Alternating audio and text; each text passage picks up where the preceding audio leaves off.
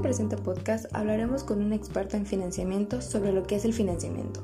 También describiremos cómo éste se clasifica según su procedencia y cómo éste, a su vez, se define en fondos ajenos y fondos propios.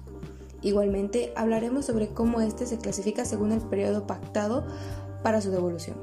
También qué son las fuentes de financiamiento y cómo este a su vez se divide en fuentes tradicionales y las no tradicionales, y los tipos que cada una contiene. Y para finalizar, comentaremos cuál es el mejor tipo de financiamiento a elegir.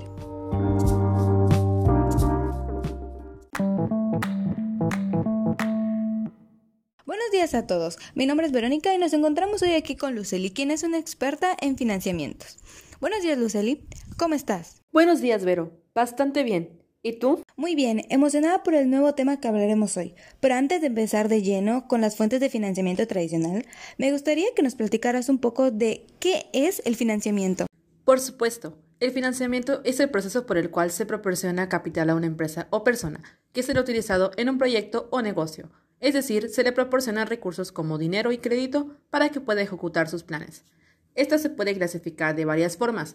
Primero, según su procedencia. Estos se dividen en fondos ajenos y fondos propios.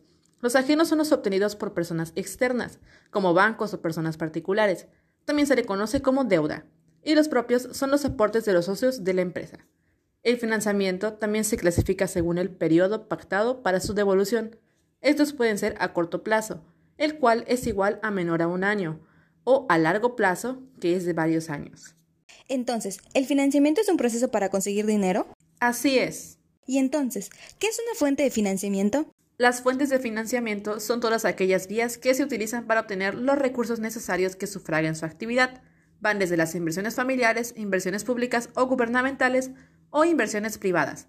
Existen las fuentes tradicionales y las no tradicionales. Entonces, el financiamiento es el proceso, pero la fuente de financiamiento son las distintas formas en las que se puede iniciar el proceso. Así es, se puede decir que el financiamiento es un carro y las fuentes de financiamiento son los distintos caminos que se puede usar para llegar a un mismo destino, que en este caso sería sufragar su negocio. Y ahora, ¿qué es una fuente de financiamiento tradicional? Las fuentes tradicionales de financiamiento corresponden al financiamiento vía deuda y capital accionario. Existen diferentes tipos de financiamiento tradicional. Algunos de estos son la financiación bancaria, sin duda es la más conocida por las personas, pero actualmente conseguir que el banco abra el grifo de la financiación para pequeños emprendedores resulta ser misión imposible, puesto que los bancos buscan proyectos muy solventes, bien estructurados y sobre todo que puedan devolver el préstamo al banco. Pero una de sus más grandes ventajas es que suelen ser muy sólidos y rápidos. Segundo, las subvenciones. Estas son las ayudas que ofrecen al sector público, pero cada vez son más escasas y limitadas en su obtención.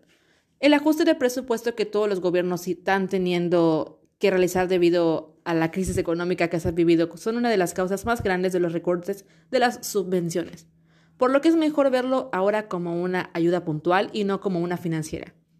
Y por último, las tres Fs. Está conformado de tres palabras: Family, Friends and Fools. Este tipo de financiera pertenece al círculo personal de emprendedores.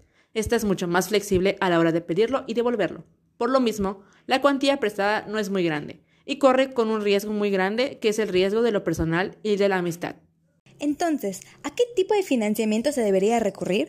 Eso depende mucho del tipo de proyecto, negocio o empresa que tengas, así como cuánto estás dispuesto a arriesgarte y cuál es la cantidad de dinero que necesitas. Por eso es muy importante que a la hora de pedir un financiamiento tomes en cuenta las ventajas y desventajas de cada uno, y así poder tomar la mejor elección. Bastante interesante e informativa la plática de hoy, pero por desgracia ya nos hemos quedado sin tiempo. ¿Le gustaría decir algo para finalizar? Me gustaría acabar con una frase de Michael Dell, fundador de Dell Inc. No tienes que ser un genio, un visionario o graduado para tener éxito. Todo lo que necesitas es perspectiva y un sueño. Wow, es una frase bastante conmovedora. Muchas gracias por la aportación que nos dio el día de hoy. Esperamos volverte a tener en otra plática. Sin más que decir, esto ha sido todo. Gracias por estar aquí con nosotros. Nos vemos.